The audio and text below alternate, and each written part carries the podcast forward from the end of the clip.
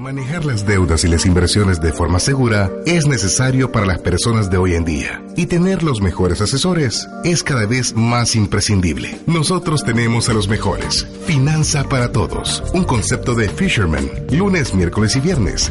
12 del mediodía. Por Club 925. No te pierdas la mejor asesoría. Por Club 925. Estamos de nuevo un día más en el programa Finanzas para Todos de Fisherman. Soy Alfredo Escalón, estoy con Marilú Ríos de Burgos y estamos aquí para llevar salud financiera a todo el que nos oiga en ese tráfico. Queremos cambiarle la vida, queremos mejorar su calidad de vida, queremos transformar la economía del país educando financieramente una familia a la vez. Y traemos un tema espectacular. Marilú vamos a hablar de cómo hacer este presupuesto navideño y cómo ahorrarnos en muchísimos gastos que de verdad no nos van a hacer ninguna diferencia para el mes de enero o para el próximo año. Y vamos a empezar con unos datos de la Defensoría del Consumidor que dice que los salvadoreños gastan alrededor de 320 dólares en este mes de diciembre. El 58% de los salvadoreños que fueron encuestados dicen recibir dinero extra por aguinaldo, por bonos, por algún incentivo, por ayuda familiar. Y el 58% de estos salvadoreños que han recibido dinero extra ¿En qué se lo gastan, Marilu? El 60% se lo gasta en ropa y calzado. El 20 el, estreno. El, estreno, sí. 60% se lo gasta en ropa y calzado. El 20% dice gastárselo o ahorrar un poquito de ese dinero, nada más. Y solo uno dice que usa ese dinero para ir a pagar deudas. Creo que le tenemos que dar vuelta a esta tendencia, porque si yo tengo deudas, ¿cuál es el mejor uso según Fisherman? Es ir a pagar las deudas debo de ir a pagar esas deudas porque eso me va a poner en una situación de ventaja para adelante.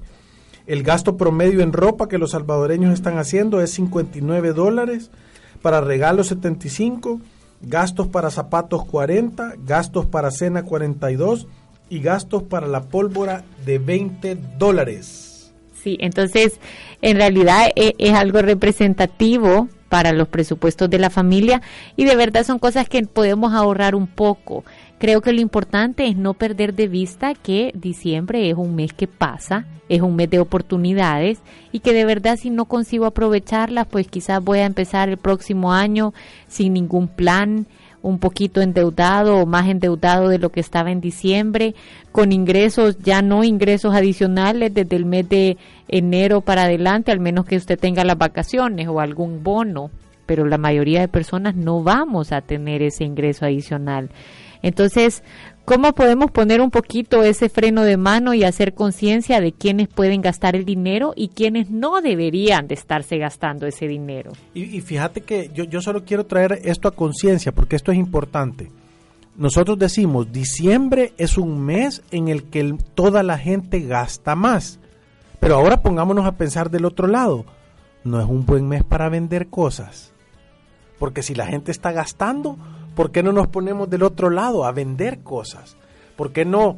Si la gente ya sabemos qué son las cosas que quiere, la gente quiere comida, gastan un montón de dinero en comida. Entonces, ¿por qué no horneamos pasteles, hacemos pavos, hacemos salsa, hacemos una olla de tamales?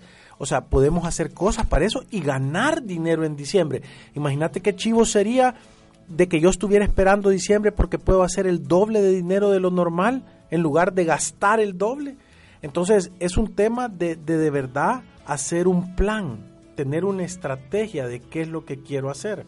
Y nosotros hemos venido dando el consejo de que no hay que esperar a enero para hacerse los propósitos de este año nuevo, sino que uno puede empezar a hacer un plan financiero en cualquier momento. Es más, si uno empieza a hacerlo hoy, entonces desde hoy va a empezar toda esa maquinaria de tener buenos principios y valores, de tomar buenas decisiones financieras, a trabajar a mi favor.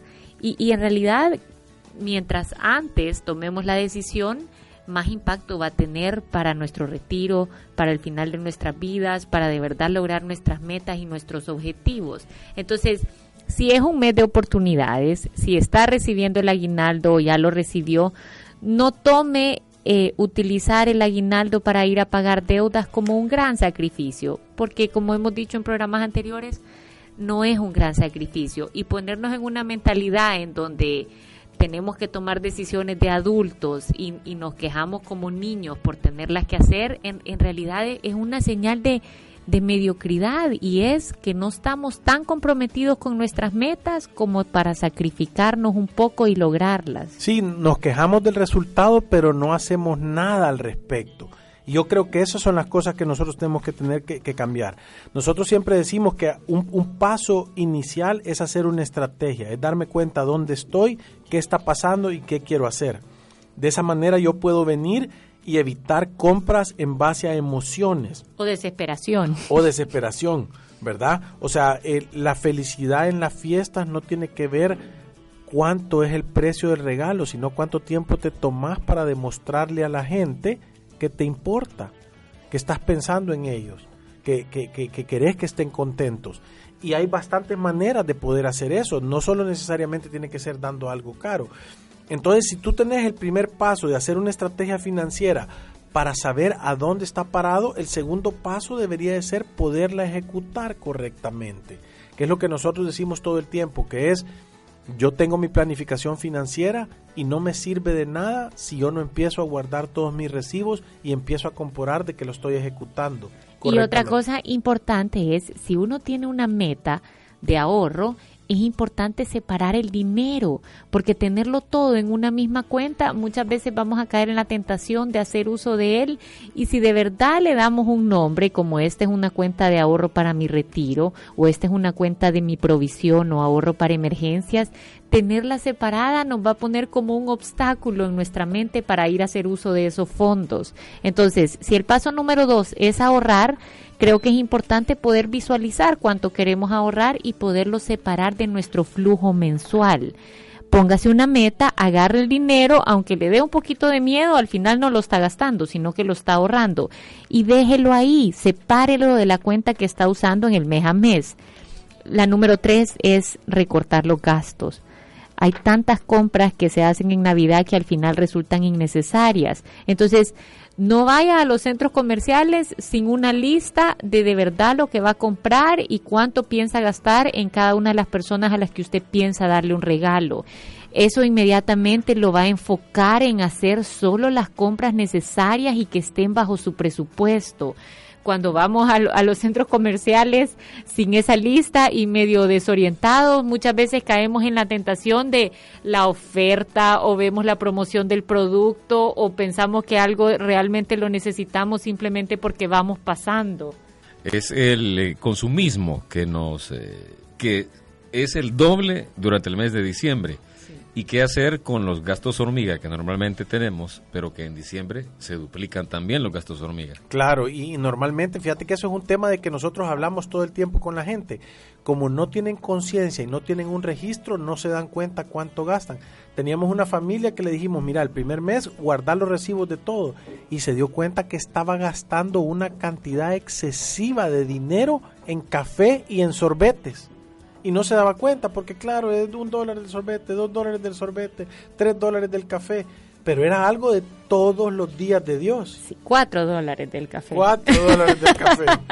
Entonces, este montón de gastos hormiga, de verdad, si nos ponemos a contabilizarlos, muchas veces nos asustamos. Por ejemplo, una persona que, que fuma y que compra una cajetilla de cigarros podría estar gastando más de mil dólares en el año solo en estar manteniendo este vicio.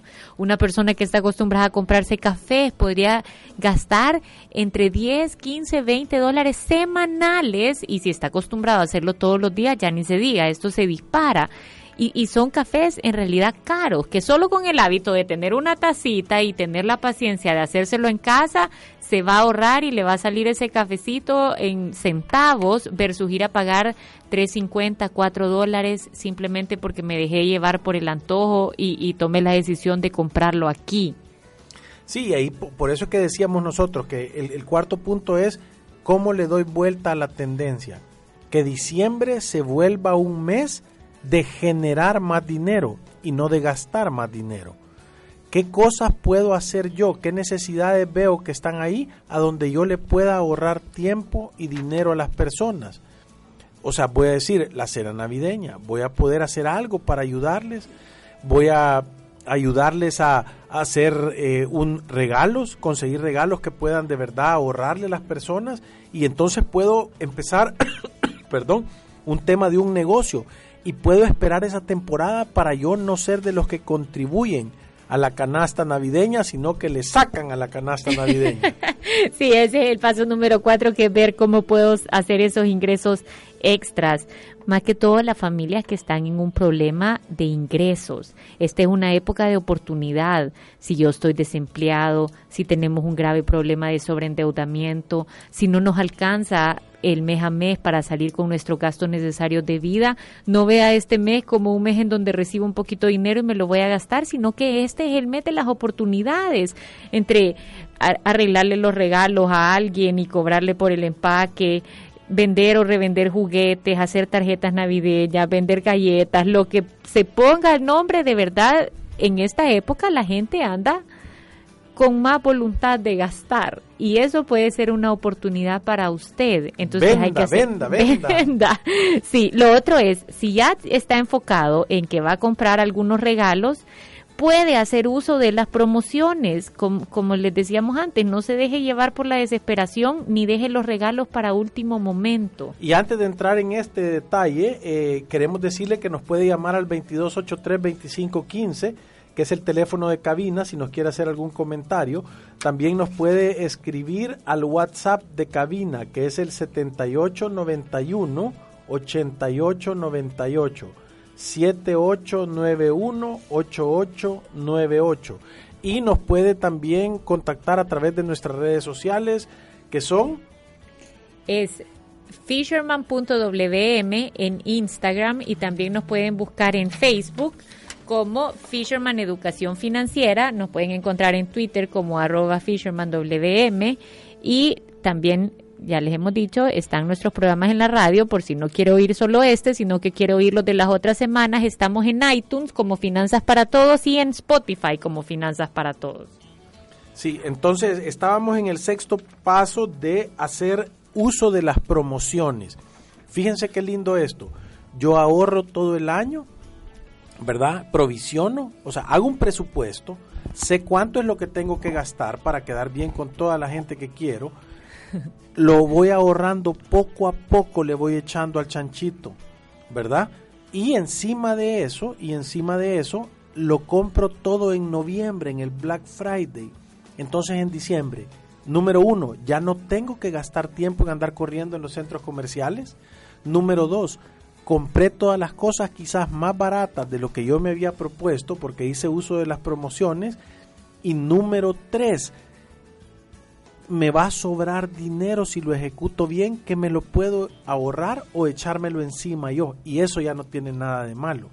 Hay un montón de personas que acumulan puntos con su tarjeta de débito, que, que muchos de estos puntos te sirven para comprar cosas. Por ejemplo, si tenés puntos de algún banco, pregunta en la caja o averiguate cuáles son los comercios en donde aceptan estos puntos como forma de pago y yo conozco una familia que se ha ahorrado 200 o 300 dólares en comprar los regalos de todos sus familiares a través de hacer uso de esto. Lo otro importante es no deje de registrar las compras. Aunque uno se ponga un presupuesto, tiene que sentarse en la noche y de verdad estar llevando un control de cuánto es el gasto acumulado que lleve en el mes. Esto lo que va a hacer es poner un freno de mano si es necesario haga un reporte, siéntese con su esposo, con su esposa y de verdad piensen cómo vamos. Creo yo que parte importante de tener éxito en esto es trabajarlo en parejas, vea, porque si usted tiene una pareja, de nada va a servir que usted esté haciendo el gran esfuerzo de ahorrar si el otro anda descontrolado en los centros comerciales. Entonces, creo que al final, como es una época para vivirla en familia, si de verdad tenemos objetivos financieros en este mes, debemos de trasladarlos y estar trabajando juntos para lograrlos. Sí, y fíjate que yo quiero tocar un poquito el tema este porque estábamos hablando de hacer los ahorros y todo eso. Eh, yo vi un tuit que dice que a partir del Banco Agrícola, que dice que a partir del 2 de mayo del 2018 entró en vigencia el cobro de la nueva comisión por la clasificación, conteo y procesamiento de la cantidad de moneda fraccionaria recibidas por el cliente. cuyo valor sea igual o mayor a los 100 dólares por tratarse de altos, altos volúmenes de moneda. Quiere decir, imagínense este país si no tenemos las patas al revés. O sea, aquí de verdad que yo nos mordemos la cola. Eh, si yo ahorro todo el año y pongo monedas y las llevo al banco para que me las cuenten y poderlas cambiar, me van a cobrar por ahorrar. Gran motivo para incentivar el ahorro. vaya a dejarlas poquito a poco. Sí, o sea, que vaya a llevar que le cuenten de 99.99 en 99.99. O sea, de verdad que, de verdad que yo estas son las cosas que yo digo, no hombre, si es que quiénes son los genios que están Y eso, es aparte de, ese impuesto, le cobran por atenderle. No sé si sabía eso. No, no, no. Eso le cobran por atenderlo. Sí, o sea, es que, es que decime si son cosas que tú le estás llevando el dinero, tú lo vas a depositar ahí, estás haciendo, ellos lo agarran, te, te pagan el 0.25 y se lo van a prestar a la gente con tarjetas de crédito al 50% y te están cobrando por llevar y que te cuenten las monedas. De verdad, no, creo que sea tan... Pero la verdad es que es fácil evadir eso porque si yo no me espero a tener 100 dólares, sino que voy haciendo los abonos por poquitos, me puedo evitar esa comisión. Entonces, al final es conocer que hay un cargo por esto y pensar cómo me lo puedo quitar si es que yo pienso estar metiendo todas las monedas todo el año ahí en una alcancía. Claro, claro, claro. Pero es importante saberlo ahí nos lo mandaron. Saludos a nuestra gran amiga Evelyn, ¿verdad? Que dice que eso está, esta noticia se está viralizando en redes por la denuncia de un periodista, desmotivando el ahorro artesanal de la gente. Sería un buen punto para abordar en tu programa. Ya lo abordamos, Evelyn. Saludes. Sí, la verdad que desmotiva. Y lo otro que creo yo que bueno es que a partir de enero ya no va a estar el impuesto a la transacción bancaria, ¿verdad? Que esto era le cobraban el punto 25% por trasladar de una cuenta a otra o si no era su cuenta planillera por pagos que uno hiciera arriba de mil dólares. Entonces, de verdad era dinero que muchas personas ya habían pagado el impuesto de la renta por recibirlo y después estaba pagando impuestos por pasárselo de la cuenta suya a la cuenta de su esposo, por pagar el alquiler de su casa si era superior a esta cifra o por estar haciendo cualquier otro gasto que superaba esta cantidad habían gastos que estaban exentos, como el pago de las deudas, pero muchas veces cargaban el impuesto y si usted quería poner un reclamo tenía que llenar un formulario y esperarse no sé cuánto tiempo para que le devolvieran el dinero. En realidad eh, son cosas que desmotivan y quitan ese intento también a las personas de usar la banca como un método de ahorro y para, para, manejar la mayoría de sus fondos. Pero desde enero ya no está porque es inconstitucional, o sea que esa es una buena noticia. Buena noticia. Entonces de ahí otra cosa que podemos hacer es comparar precios, ¿verdad? O sea, antes de ir a comprar, yo tenía una señora que era, era una señora que trabajaba era en, en, una empresa de, de, urbanizaciones de bienes raíces y, la, y la, de verdad la señora que hacía servicios generales creo que era la segunda que más ahorraba en toda la empresa, que su situación financiera era la mejor. Y dice que ella me contó que cada semana que iba a hacer las compras, de primero daba una vuelta completa a todo el mercado a ver a dónde estaban los mejores precios. Y una vez los había identificado, hacía una sola recogeción de los precios más baratos en todo esa es la misma técnica que usted tiene que ocupar. O sea, cotice, mire, vea, esté viendo. Eso es lo que sirve ir a ver a dónde lo venden más barato. Cuando salga, dése cuenta, fíjese cuáles son los mejores precios, a dónde le ofrecen los mejores descuentos. Busque las tiendas en línea, compre tal vez viendo anticipado. Sea de la cofradía del puño cerrado y pida descuento. Es una función, es una obra social pedir descuento debemos de pedir descuento todo el tiempo para que verdaderamente podamos estar seguros que, estamos, que estamos sacando el mejor precio de las cosas. Sí, y quizás la otra también importante es contemple cuál es su capacidad de pago para las cosas que necesita o que quiere comprar en esta temporada. El primer paso para uno ir en el camino correcto y salir de deudas es dejar de estarse endeudando. Entonces, si usted de verdad está convencido con los consejos que hemos dado, de verdad quiere empezar un plan bajo el método Fisherman, el primer paso es no seguir haciendo uso de la deuda. Uno puede tomar la decisión de dejar de prestar dinero hoy. De verdad uno puede decir, uno, dos, tres, ya, ya no voy a prestar dinero. O sea, me voy a empezar a cubrir las cosas con el dinero que tengo y aunque un mes o dos meses sea un punto de quiebre en donde vamos a pasar un poquito más apretados, puedo tomar la decisión de dejar de prestar dinero y financiarme la vida hoy. Entonces, el primer paso es dejar de prestar dejar de hacer uso de las tarjetas de crédito, vaya, cancélelas y empiece a hacer el plan bola de nieve anotando sus deudas de la más pequeña a la más grande. Y todo el dinero que pueda salvar o que logre ahorrar en su mes a mes, vaya a prepagárselo a la deuda más pequeña. Y, aquí a nosotros nos gusta hacer una aclaración porque hay hay muchos consejos que nosotros damos y, llegan a, a, algunas personas y entonces ellos deciden qué conviene agarrar y hacen un medio plan. medio plan significa yo adopto lo que quiero, lo acomodo según me convenga y después digo que estoy haciendo uso de este plan.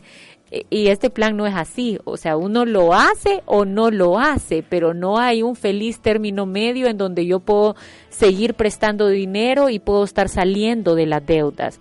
Eso no funciona. E, es o blanco o negro y si yo decido tomar el camino de ya no voy a tener esta deuda de consumo, la voy a pagar todas y nos vamos a liberar de esta esclavitud de tiempos modernos, el primer paso es dejar de prestar dinero y empezar a, a renunciar a este montón de productos que le dan la oportunidad de estarse endeudando. Sí, y aquí tenemos un mensaje que nos mandaron vía las redes sociales.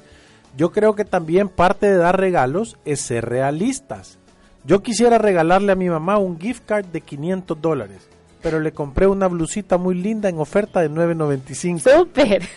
que yo sé que le va a gustar mucho, pero hay que ser realistas con lo que tenemos y no dejarnos llevar porque los demás den mejores regalos. Hay que ser inteligentes también. Hay que ser realistas y, y, y también si uno recibe esos regalos, no hay que ser materialista, porque en realidad el cariño o el amor que una persona nos tiene no, no se mide en cuánto dinero ha gastado en el regalo. Eso es, eso es una mentira y eso habla más de cómo somos nosotros como persona, de cómo es la persona que nos ha dado el regalo. O sea, de, nos deja ver de verdad nuestros verdaderos colores como, como materialistas y, orientado solo a, el dinero o el amor se puede demostrar a través de dar regalos que son sumamente caros porque en realidad no, no, no es eso y esta época no debería de estar orientado a eso. Lastimosamente el gasto sube enormemente, entonces por eso es que queremos dar tantos consejos de cómo se pueden ahorrar. Claro, y aquí nos están escribiendo la terminación 8039. Dice, feliz tarde mis estimados, se les agradece los grandes consejos que nos brindan. Saludos cordiales y muchas bendiciones. Gracias Juan Carlos, un tremendo abrazo, hay que tener valor y reescribir la historia. Y aquí nos están diciendo, quisiera saber asesoría sobre deudas, ya recibo llamadas y no es muy gratas.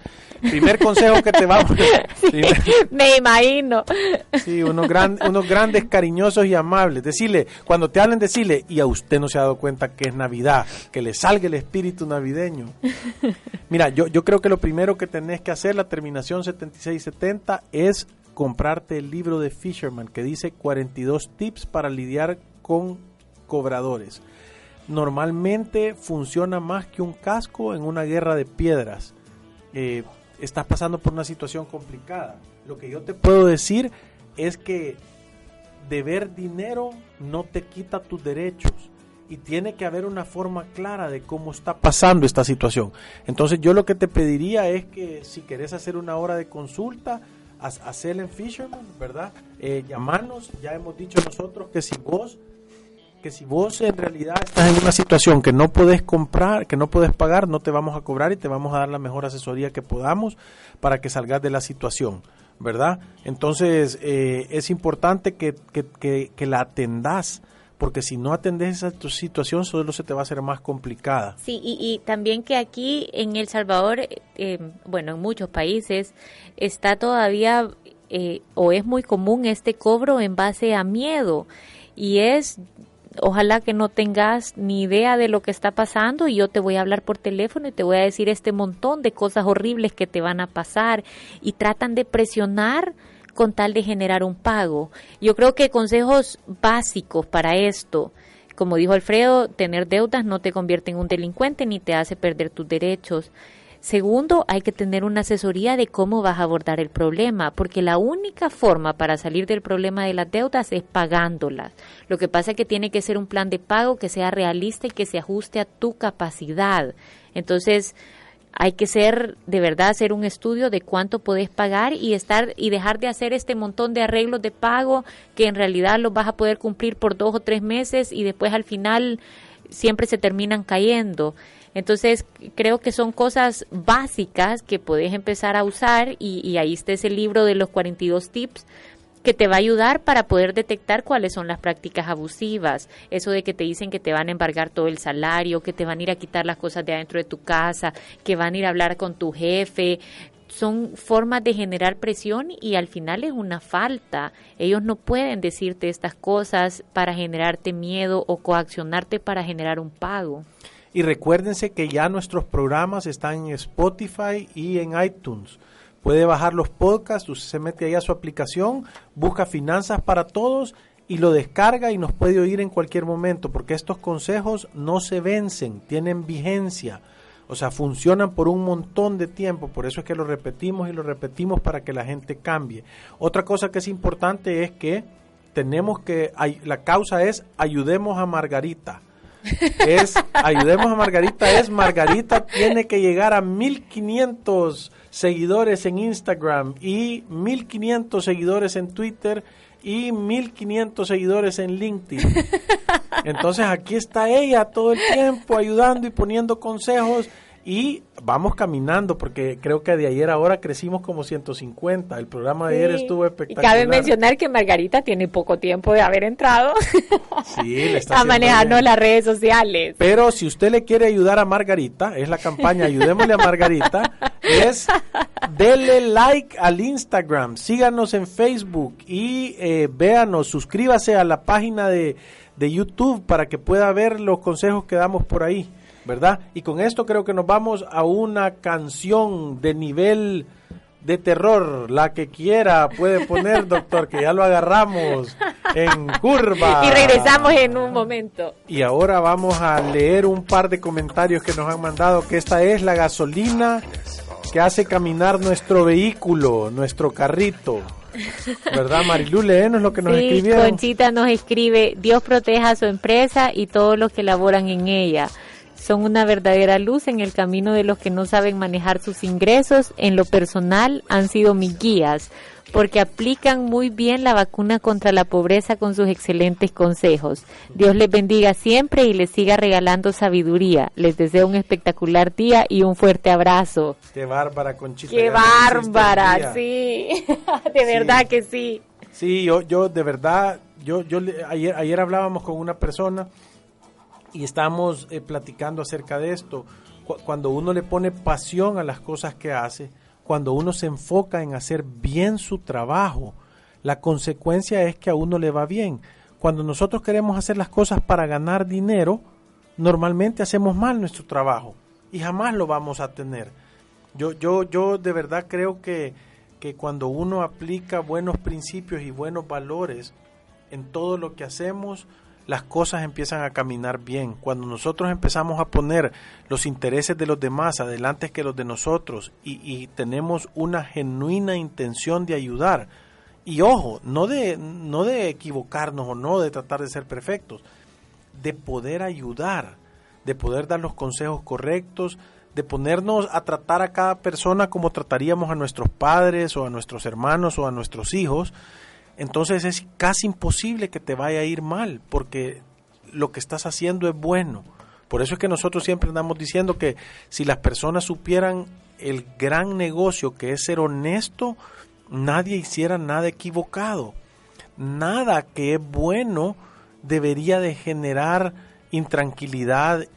o sea, las cosas que son buenas generan paz, generan tranquilidad. Ser honesto te deja estar tranquilo y contento, dormir bien. Entonces, nosotros lo que estamos tratando de hacer es eso. Estamos completamente convencidos que podemos cambiar la economía del país educando una familia a la vez, sin desunir, sin pelear, tratando de que la mayor cantidad de gente esté bien. Es imposible que te vaya mal si pones esas cosas. Por eso, Conchito, te queremos dar las gracias. Sí, eh, de verdad, todo lo que nosotros hacemos es para la gloria de Dios y, y es importante que lo digamos, porque la gente cree que hay veces se, se, puede creer una y otra cosa y es mentira. Si nosotros ponemos los talentos que Dios nos ha dado al servicio de los demás, las cosas van a funcionar. O sea que gracias por tu mensaje, nos motiva a seguir aquí ayudando. Y vamos con el último consejo, pero creo que es el más importante y es, hay que compartir esto en familia todas las cosas que nosotros hacemos, si conseguimos transmitir y que las personas que están o que viven con nosotros estén en ese mismo barco de objetivos y de metas, entonces todo deja de ser un sacrificio y todo empieza a ser por un bien mayor. Ya no nos estamos fijando en que de verdad no fuimos a tomarnos ese café o a comernos este sorbete, sino que estamos fijándonos en cuál es la meta y hacia dónde vamos. Son sacrificios pequeños, lo hemos repetido en varias ocasiones, tener de verdad seguridad financiera es un montón de pequeñas buenas decisiones. Es de verdad comportarse como un adulto y dejar que el niño que está dentro de nosotros tome control y nos diga que necesitamos esto ya, que no podemos tener paciencia, que generemos sentimientos de envidia o de prisa, sino que entender que todo lo que prestamos sale carísimo y todo lo que ahorramos sale barato, nos da el poder de negociación, podemos conseguir las cosas que realmente queremos y que de verdad van a ser nuestras. Entonces yo creo que con esto vamos terminando los consejos para esta Navidad y cómo manejar el gasto, cómo disminuir el gasto. Y recuérdense que nos pueden seguir en nuestras redes sociales. Margarita es nuestra gestora de redes sociales, por eso es que siempre decimos la campaña ayude a Margarita a tener likes. Y después de eso, eh, síganos. Vamos a estar aquí dando los consejos. Vamos a estar aquí el lunes con otro tema especial de 12 a 12 y 40 y tenemos la pregunta del día. Aquí hay, bueno, realmente son dos preguntas. Eh, ¿Pueden embarcarse vehículos por deudas bancarias antes de ir a juicio? Y la otra dice, cuando hay deudas, ¿qué porcentaje del aguinaldo hay que destinar al pago de deudas y cuánto a ahorro? Sí, vaya, yo te voy a decir la primera.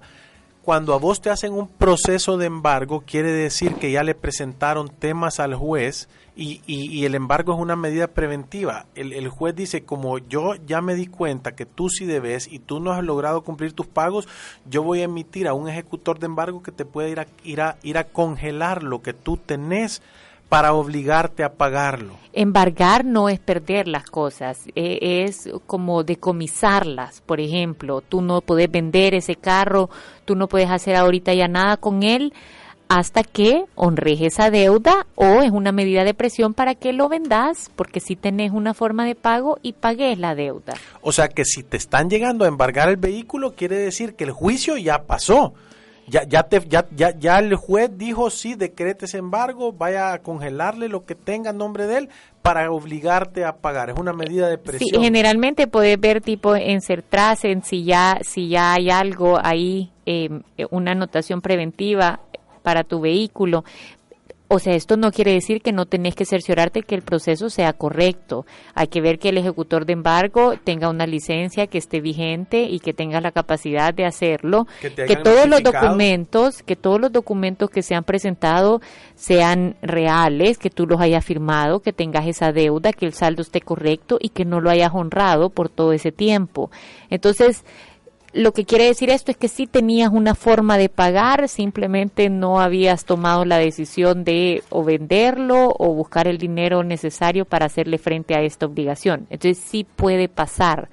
Nuestro consejo es, si está en un problema de sobreendeudamiento, no camine eso solo, lo mejor es buscar una asesoría, porque todo tiene solución. Lo importante es buscar algo que se ajuste a tu capacidad. Y recuérdense, ay, la otra era eh, cuánto dinero debería destinar yo de mi aguinaldo si tengo deudas. En el consejo que nosotros damos es sacar solo lo necesario para tener una Navidad digna, o sea, nada de lujo ni nada, y la mayor cantidad posible. La mayor cantidad posible. Eso te va a ahorrar, es la mejor inversión que puedes hacer. A la deuda más pequeña. A la deuda más pequeña, correcto. A la deuda más pequeña, la mayor cantidad posible. Ya con esto hoy sí nos despedimos y nos vemos el lunes. Gracias. ¡Salud! Manejar las deudas y las inversiones de forma segura es necesario para las personas de hoy en día. Y tener los mejores asesores es cada vez más imprescindible. Nosotros tenemos a los mejores. Finanza para todos. Un concepto de Fisherman. Lunes, miércoles y viernes. 12 del mediodía. Por Club 925. No te pierdas la mejor asesoría. Por Club 925.